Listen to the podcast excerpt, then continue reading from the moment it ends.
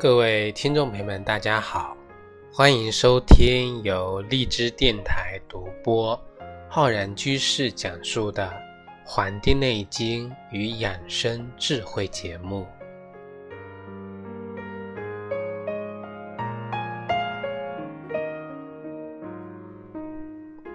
本期节目呢，是我们中医梦想故事会的栏目。今天的节目要跟各位听众朋友。讲一讲关于我们失眠的那些事情。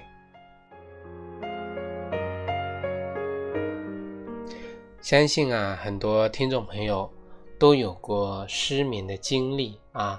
那么我们这里讲的失眠呢，其实主要指的是经常的不容易入睡，那么或者呢，睡的时候很浅，睡的时候很容易醒过来，时睡时醒。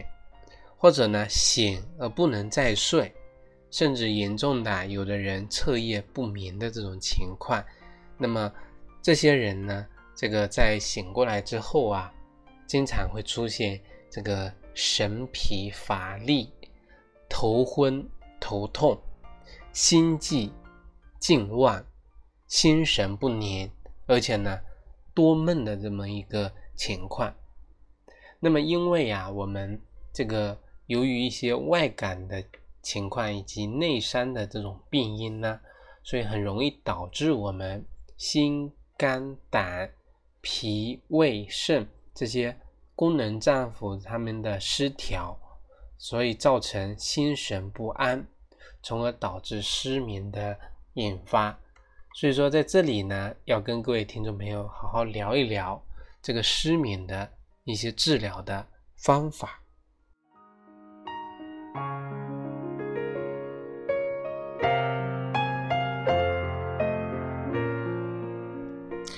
其实呢，这个失眠啊，我们古代的人也有失眠呀，哇，我们古人在这个古代医籍中呢，叫把失眠啊叫做不得明，或者说目不明啊，也有称为叫不得卧的。我们现代医学中呢，这种神经症、高血压、脑动脉硬化，还有贫血和。更年期综合征以及某些精神疾病中有出现失眠表现的呢，其实我们都可以结合我们古代医籍中这个称呼啊，进行一个病症的治疗。那么这里呢，我们将这个失眠的治疗方法呢进行一个系统的总结，然后呢给大家提出一些可以进行参考的一些治疗方案。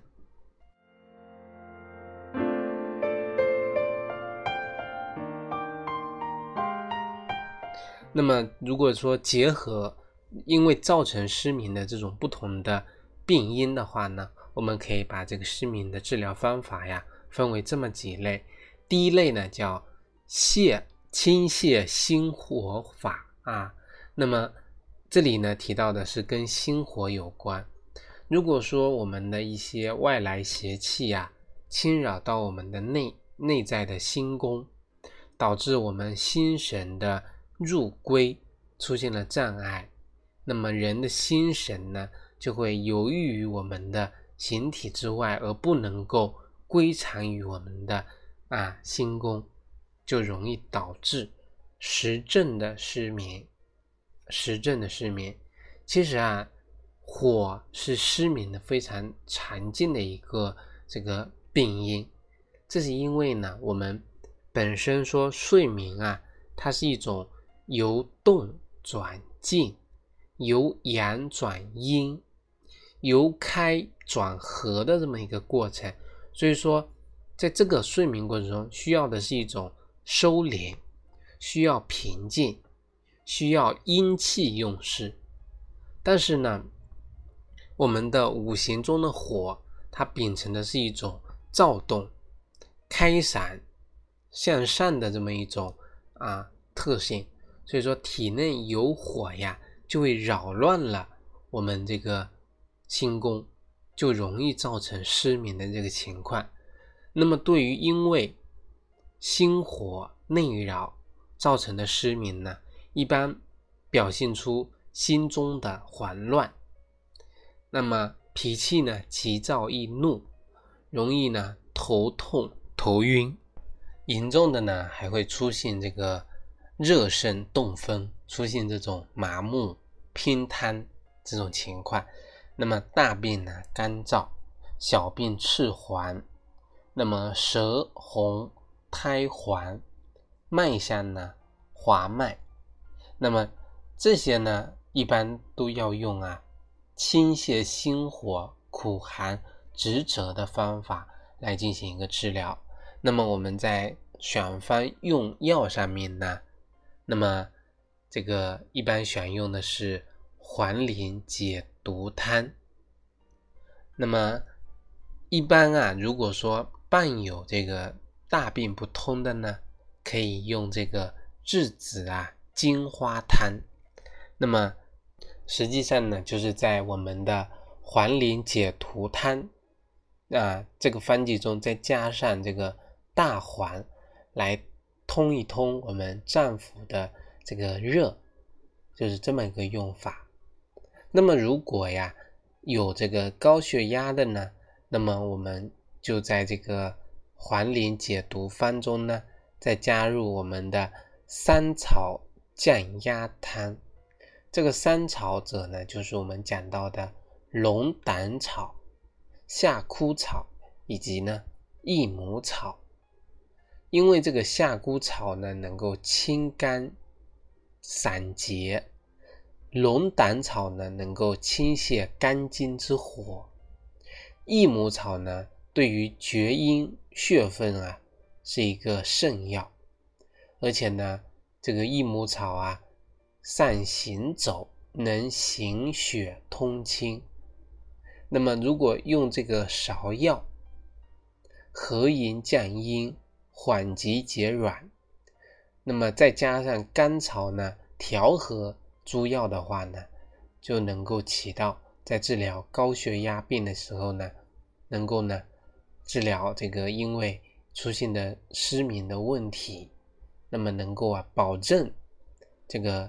患者呢有一个充足的休息，那么从而呢达到恢复血压的这个目的。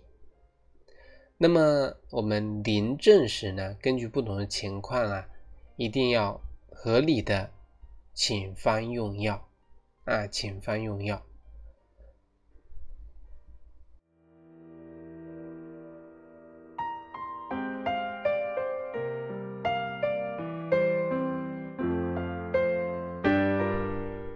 那么我们刚才讲的是这个通过清热火来直接达到这个治疗失眠的这个目的。那么第二种方法呢叫清血瘀热法。那么这里讲到呢是一种瘀热，无形的邪热啊困困于我们胸恶呢啊孕育我们心胸呢，也容易扰乱我们心神，导致这个失眠。我们在这个。《伤寒论》中啊，有一句叫做“叫做呢，虚烦不得眠”，那么多伴有啊心胸的烦闷，舌红苔呢黄或者黄腻，脉象呢是硕脉，那么在治疗上面呢，应该叫清这个清热宣瘀，那么在用药上面呢。我们用到栀子止汤加减，那么，那么方中的这个栀子呢，能够啊苦寒清热，但是呢，因为这个这个栀子啊体轻，容易上行，它呢清中有宣，跟这个陈啊黄连啊。都那个苦降呢，这个是不一样的啊。我们说这个苦寒药啊，我们要注重一个，它是一个向上走还是向下走。那么我们讲的黄陈啊、黄连，它的苦呢是苦降的，而这个栀子呢，它这个苦寒呢是上行的。那么凡是火热瘀而内烦的呢？非这个质子呢不能清，所以说呀，我们这个要有一个方剂叫这个单指逍遥散，还有这个越橘丸呢，它的火瘀呢都没有，都是用这个栀子的，却没有用这个黄连之类的苦寒之药。豆豉呢，气清味薄，它能够起到一个宣热。透表的作用，而且呢，能够和降胃气，这个宣中有降，上开火瘀，跟这个呃质子呢合用，能够治疗呢火瘀烦热啊，非常的一个合拍，非常合拍。那么其实我们在病症这个这个状况的时候呢。要抓住抓住啊，我们心胸中的这种烦闷不宁，这个舌红苔黄的这种主要症状。但是呢，我们啊，这个质子止痘在我们临床中呢，能够较少的单独使用。我们如今啊，喜欢把这个方子呢，跟其他的方剂呢联合应用，或者呢。用这个他方呢，再加入这个质子一味，达到一种清热宁心、除烦安神这一个目的。那么每每呢，能够有一个非常好的一个啊治疗效果。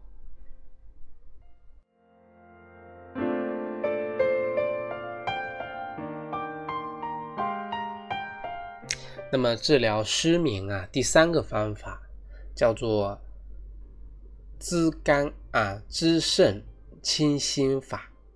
那么在这里呢，提到一个滋润我们的五脏中的肾。那么心主火在上，肾主水在下。其实我们一个人正常的情况下呢，心火下降，肾水上升，达到一种水火既济的这个目的。才能够维持人体啊水火阴阳的平衡，水跟火呢啊和谐共处。如果说肾水亏于下，火盈于上，水不能上济，这个火呢不能下降。那么有的人呢，这个水太少了，火太旺了，把这个水都蒸干了；有的呢，火太小了，水太旺了。那么都会导致心肾啊无法相交，从而导致失眠。这个呢，其实就是我们讲的很多人的一个失眠状态，叫做心肾不交。那么这样的一个症状呢，一般表现出啊不得卧寐，心中烦闷，口干口渴，舌呢舌苔红绛，苔黄。那么脉象呢硕或者脉象呢这个宏大，这个呢大多是由于呢我们这个肾水亏于下，心火亢于上所导致的。那么我们说的阴亏火旺，所以心神不安不得眠，所以我们可以用到黄连阿胶汤来一个泻南补北，起到一个滋阴。清火的目的，那么这个方子中是治疗啊少阴啊阴虚火旺心肾不交，这个水火失济的一个非常有名的方子。如果说少阴肾水亏虚，心火无滞，没有节制，那么上瘾呢就容易导致心肾不交。水火失济的这个情况，这种病理状态所产生的最常见的一个病症就是心中很烦，不得卧。那么心烦不得卧寐呀，是说心烦之症为重而非一般。它的这个脉象上啊，舌脉上的特点呢，就是我们讲的舌质红绛少苔，或者呢光绛无苔。甚至呢，舌尖红赤其次，状如这个杨梅啊，那么脉象呢，我们刚才讲的细缩或者呢形缩这种脉象。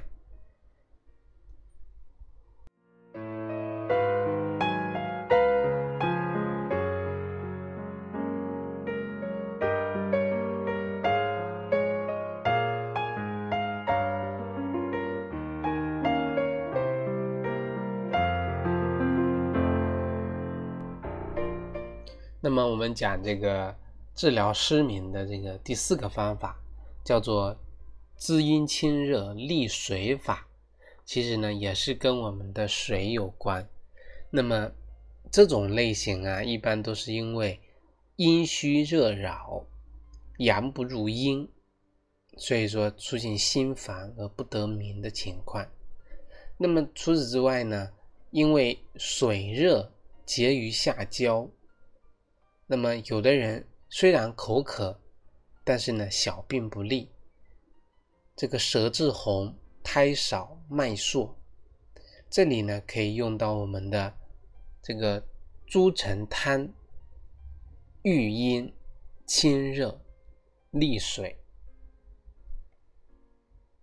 那么这个方子呢，用到了我们的猪冬。那么猪冬呢，是一个能够。利水又能够呢入肾清热的一个方子，那么我们的茯苓呢，能够达到一种健脾渗湿，又能够入心宁神的这个用方法。那么这个方子里面呢，还用到了滑石，滑石能够清热利六腑之邪，泻泽呢能够利水而滋润阴经之虚。所以说这个方子呢，在清热利水中啊，呃，妙就妙在呢，加了阿胶，血肉有情之品，取其呢味后，来滋补呢少阴。由此可见啊，我们这个方子啊，猪苓汤育阴清热利水，那么少阴阴虚有邪啊，有热水邪不解者呢。同时呢，火清阴充，所以说神得安居于内，睡眠呢就能够恢复正常了，就是达到这么一个啊利水清热，来养育我们这个啊这个肾阴阴经之虚的这个目的。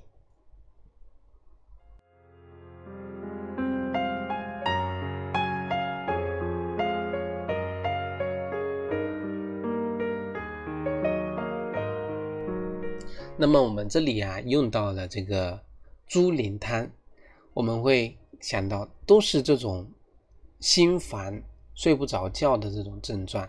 我们之前也讲了黄连阿胶汤，这个栀子呢齿豆汤，这个呢都是治疗心烦不寐的情况。那么它们有什么区别呀？那么在这个方子里面。是属于少阴阴虚、水热互结的症状，所以呢，以咳而呕咳、小病不利，那么舌质红、苔水滑，这个脉象呢细缩而有形缩的这个情况，那么阿胶黄连阿胶汤啊，是属于肾水不足，不能够。散聚于心，心火这个偏亢的阴虚火旺之症，所以说脉象上这个舌质上呢红绛，口干舌燥，小便呢刺啊色刺，来作为一个病症的依据。而我们的栀子汤呢，是属于瘀热困乏我们胸恶。反复颠倒，心中懊恼，这种烦郁呢，使人呢无可奈何，做一个病症的要点。所以说这三种状态呀，他们的病机不同，临床上面呢应该要明辨之啊，要谨慎的来分辨他们之间的区别。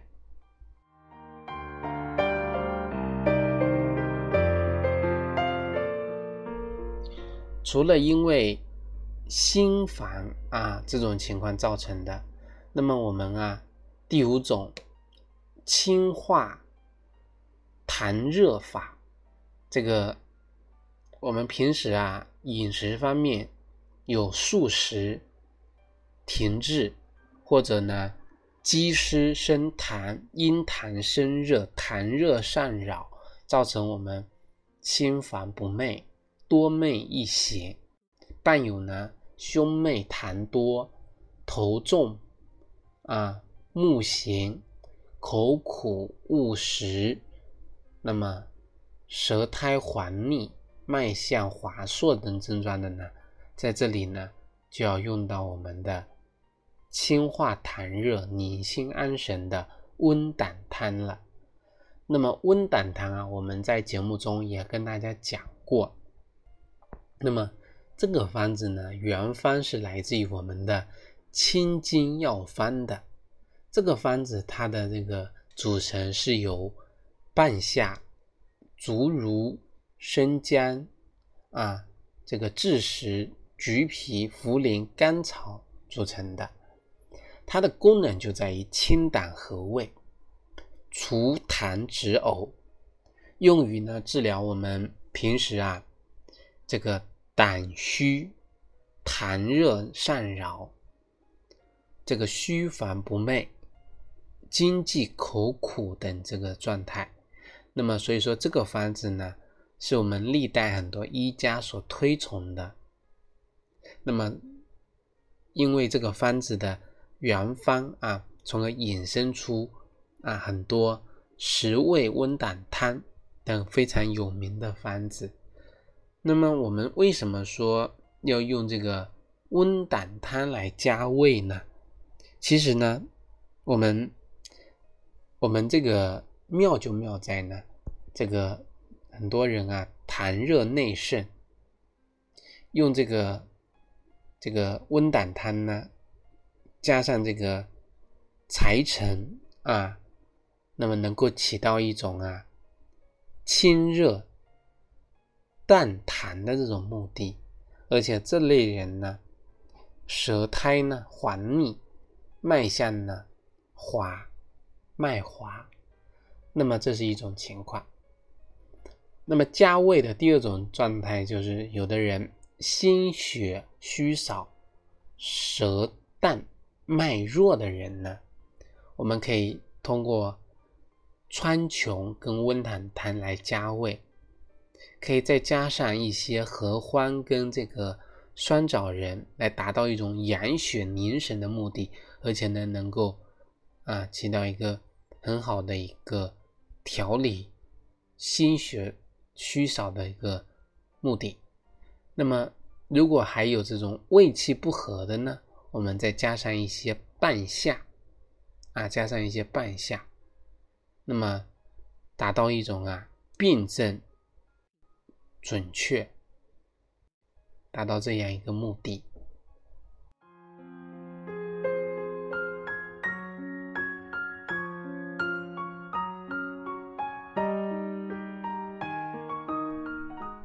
那么除了失眠的这个这个方法，那么还有呢，在我们有的人呢，由于过度的劳累、劳心过度、伤心好学，或者有的妇女呢奔漏日久、产后失血，有的人病后体虚啊，老年人呢气虚血少等等情况呢，导致的气血不足啊。无以奉养我们心神而导致的不寐呢？我们可以用益气养血法。我们《景岳全书》里面讲啊，无邪而不寐者，必营血之不足。营足血，血虚则无以养心；心虚则神不守舍。啊，这个呢，就是我们讲的心不守舍。这种类型呢，主要跟我们的心、肝。脾这三个脏腑有关，其中呢以肝血不足为主，我们可以用啊酸枣仁汤。肝血如果足了，魂归于肝而夜寐得安。那么由于肝血不足所出现的心烦啊，我们称之为虚烦。虚烦我们之前用到的这个跟一个之前火瘀的呢，其实不一样。我们跟着之前用的栀子、止痘啊，治疗是火瘀，而这里虚烦呢，两者呢不能够等同。治疗失眠不寐呢，啊，用这个酸枣仁汤服用无效，那么不能够呢归咎于这个重情啊，这个方剂中的这个不得法，实际上主要是因为呢，心火上炎者有之，心火瘀懊恼者有之，那么还有一个是我们的。这个痰瘀火结者也有，如果都用酸枣仁啊，那么这样子呢，就不知道能不能达到这个目的了。所以说一定要辨证论治啊。心火上炎是一种，火瘀懊恼是一种，痰瘀火结是一种，三个不一样的症状不能够用同一个酸枣仁汤来进行一个治疗。那么酸枣仁汤呢，更适合肝血不足出现的心烦、虚烦的这个症状。如果说老年人气血两虚、心脾不足、阴阳水火不能相交，所导致的精神昏昏、夜不能寐，那么可以用呢归脾汤加减。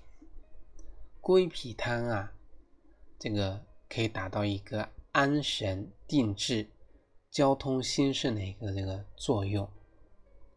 那么，如果说这个心之阴血不足，那么我们可以用听丸补心丸啊来进行一个治疗。那么，听丸补心丸啊这个方子呢，我们在以前节目中也跟大家讲过。这个我们现在做成的中成药叫听丸补心丹啊，用到的是生地玄参、听冬麦冬啊，它们呢是达到一种滋心阴啊，因为阴虚不足嘛，那么来治疗滋滋润我们的心阴之虚，那么用到了丹参来起到一个凉血清心，用到了这个白芷仁。来达到一个润心定志的目的，那么藿神跟远志呢，来起到一种安神养心的目的；酸冬仁跟五味子呢，来达到一种领阴请阳；当归来补血，那么党参呢来益气；朱砂呢正心而有灵；桔梗呢载药以滋润心阴。那么将这几味药啊合用，能够起到一个治疗这个心之阴血不足的目的。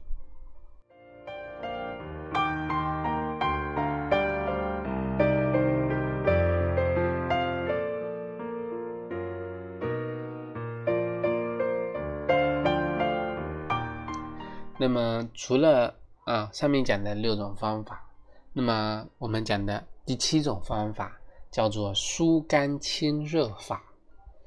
那么为了疏肝清热啊，肯定是因为有的人大多烦怒啊，伤肝，肝湿调达，气郁化火，扰乱了心神，所以出现了心烦不寐的这个状态。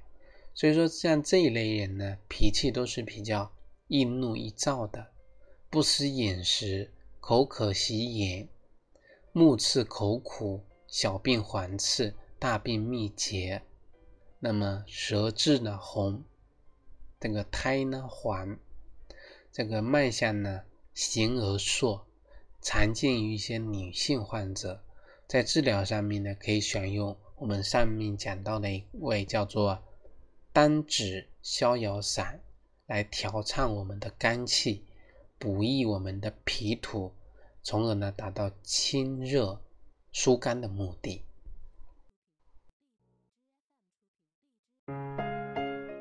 那么用这个方子啊，用这个我们的柴胡呢，达到一种啊疏肝开瘀的目的，能够呢理气宣热。那么当归跟白芍呢，能够补血平肝润燥；丹皮跟这个栀子呢，能够清除我们三焦的浮游之火，平我们的啊我们的肝火，能够克制阳亢；白术、茯苓能够健脾利湿、安神归魂。薄荷呢，能够清生阳、透目瘀。用到的姜啊，是我们的胃姜，能够呢健胃气、化浊阴。所以用到这个方子的一个组成啊，能够达到一个疏肝解郁、补血清热、培土伐木。调和阴阳，通利三焦，使得心肾交通。对于治疗一些月经不调、虚啊气血阴阳不和造成的失眠的失眠的这个症状呢，非常有疗效。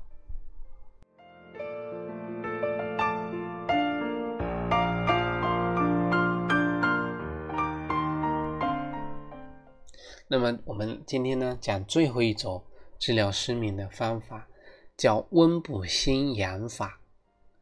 这个呢在我们临床上见到的比较少，呃，因为我们心阳亏虚啊，神明不安，所以呢我们在《景岳全书》里面，张仲张景岳呢告诉我们，这个阴寒大致元阳，阳为。阴翳，那么神所不安，所以导致不寐。这个就是告诉我们这个机理，它的机理就在于阳衰不寐，所以我们要温补心阳。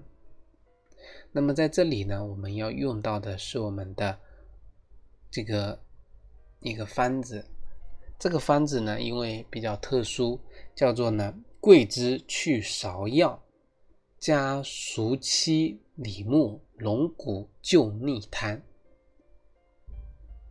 那么这个方子呢，一般是适用于因为这个心阳虚啊，那么一般都会出现失眠、惊悸、胸闷，这个舌质是淡的，苔呢是白的，脉象呢细脉。那么要达到一种温补心阳、重振安神的目的，所以这个方中用到了这个桂枝和甘草。那么心肝啊，一味是心药，一味是肝药，两者味道呢来扶心阳之虚。里面的生姜跟大草相配合呢，补中气。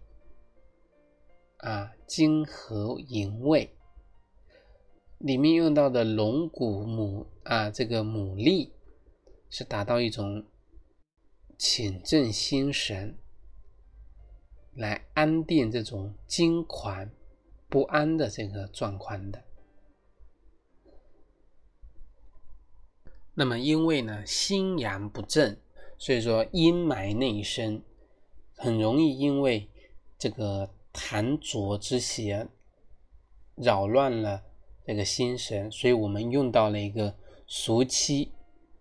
这个熟期呀，它的这个辛味能够呢结痰开窍啊，结痰开窍，拿到呢这种因为心阳亏虚造成的神明不安的这个情况。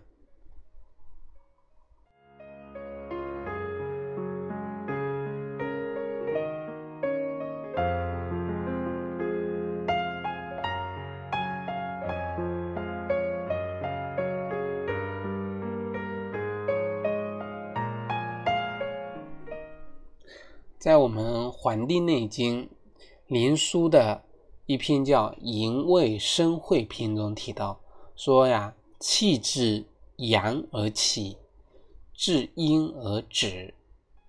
还有一句说，夜半而大会，万民皆卧，命曰合阴。营人之五脉与营卫气血阴阳的这种循环呢？是有关系的。阳入阴则寐，阳出阴则五，所以我们叫五寐五寐啊。现在治疗不寐呢，我们大多上面讲的方法呀，大多是从我们的心神这个角度去治疗的，但是呢，很少能够说通过我们的。气机运转这个角度进行一个思考的啊，殊不知呢，我们讲的少阳是我们的营卫气血阴阳运转的枢纽，它呢是少阳啊，是喜调达应物呢抑郁的，所以说我们平时呢情志郁郁不遂，就容易导致我们少阳啊这个。枢机不利，气机不达，那么阳不入阴，就会导致不寐的情况造成。那么再加上我们平时呢气郁日久，化火伤阴，从而导致不寐的加重，这个烦躁不宁。所以呢，我们平时呢一定要注意一个情志方面的一个调达。使得我们人的气机呢，能够啊相贯如环，那么这样子呢，才能够呢更好的一个睡眠。好了，我们本期节目关于这个睡眠失眠的问题呢，就跟各位听众朋友讲到这里，非非常感谢大家的收听，欢迎大家呢能够订阅我们的微信公众号。养生交流群以及新浪微博，咱们下期再会。